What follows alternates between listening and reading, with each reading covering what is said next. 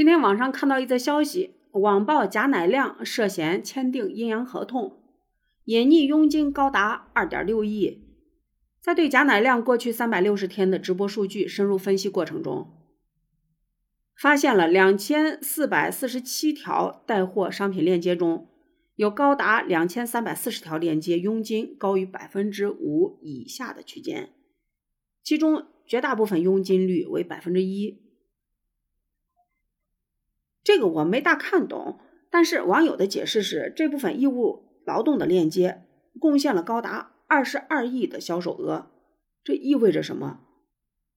基本上两种可能，第一种就是贾乃亮高风亮节义务劳动，毕竟大家都知道，直播电商怎么会赚钱嘛，都是交个朋友。还有一种可能就是贾乃亮成功的把娱乐圈的阴阳合同带进了抖音。也是业内潜规则的线下结算。那么，为什么要放着抖音方便的佣金机制不用，劳心劳力的搞阴阳合同，搞什么线下结算？首先，抖音对佣金是要抽成的，这也是抖音电商部门的主要收入来源之一，这个比例不低。对于贾乃亮这样的头部主播来说，通常是百分之十。还有线下结算呢，因为具有隐匿性、灵活性，可以有效的隐藏主播的真实收入跟商品链接的真实机制。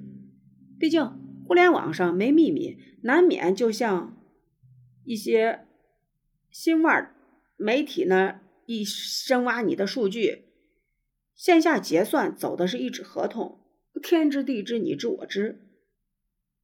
线下结算呢，涉及抖音平台利益和十分敏感的税务问题。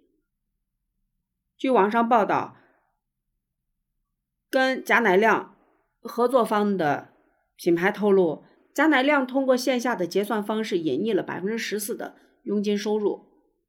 这个品牌在贾乃亮的直播期间，销售额达到了数千万元。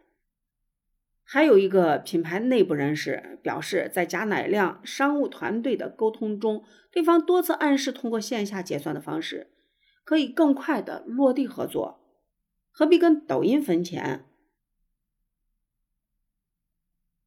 假设贾乃亮的佣金异常百分之五以下嘛，明显的低于抖音的头部主播的平均佣金，他的合约是二十二亿销售额。百分之八十存在线下结算，线下结算的比例，那品牌方内部人员透露的是百分之十五。贾乃亮大概隐匿了多少真实收入？二十二亿的百分之八十就是十七点一六亿，十七点一六亿的百分之十五是二点六四亿。在直播圈，线下结算是个大家心照不宣的潜规则。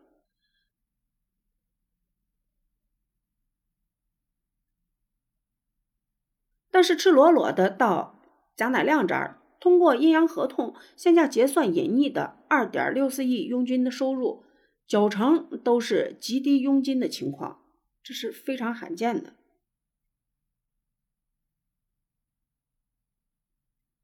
网友就在评论：“哎呀，不要搞他了，贾乃亮就已经够可怜的了，呃，他老婆都对他那样了。”我就在想。是你可怜还是人家可怜？能隐匿上亿的，那他的收入更是高的可观。你能用“可怜”两个字去形容他吗？现在呢，娱乐圈偷税漏税严打，一旦媒体曝光了，可能就基本实锤了。之前也报过，前一阵报过邓伦。报过，前两天还报道过传销的那对夫妇，其中牵扯到小桃红。我今天在网上看消息是，小桃红从他那儿前前后后也分了好几个亿。而导演徐峥之前呢，也是给自己老婆站过台，宣传过那个品牌。这件事儿还没有一个明了的结果继续静候其变。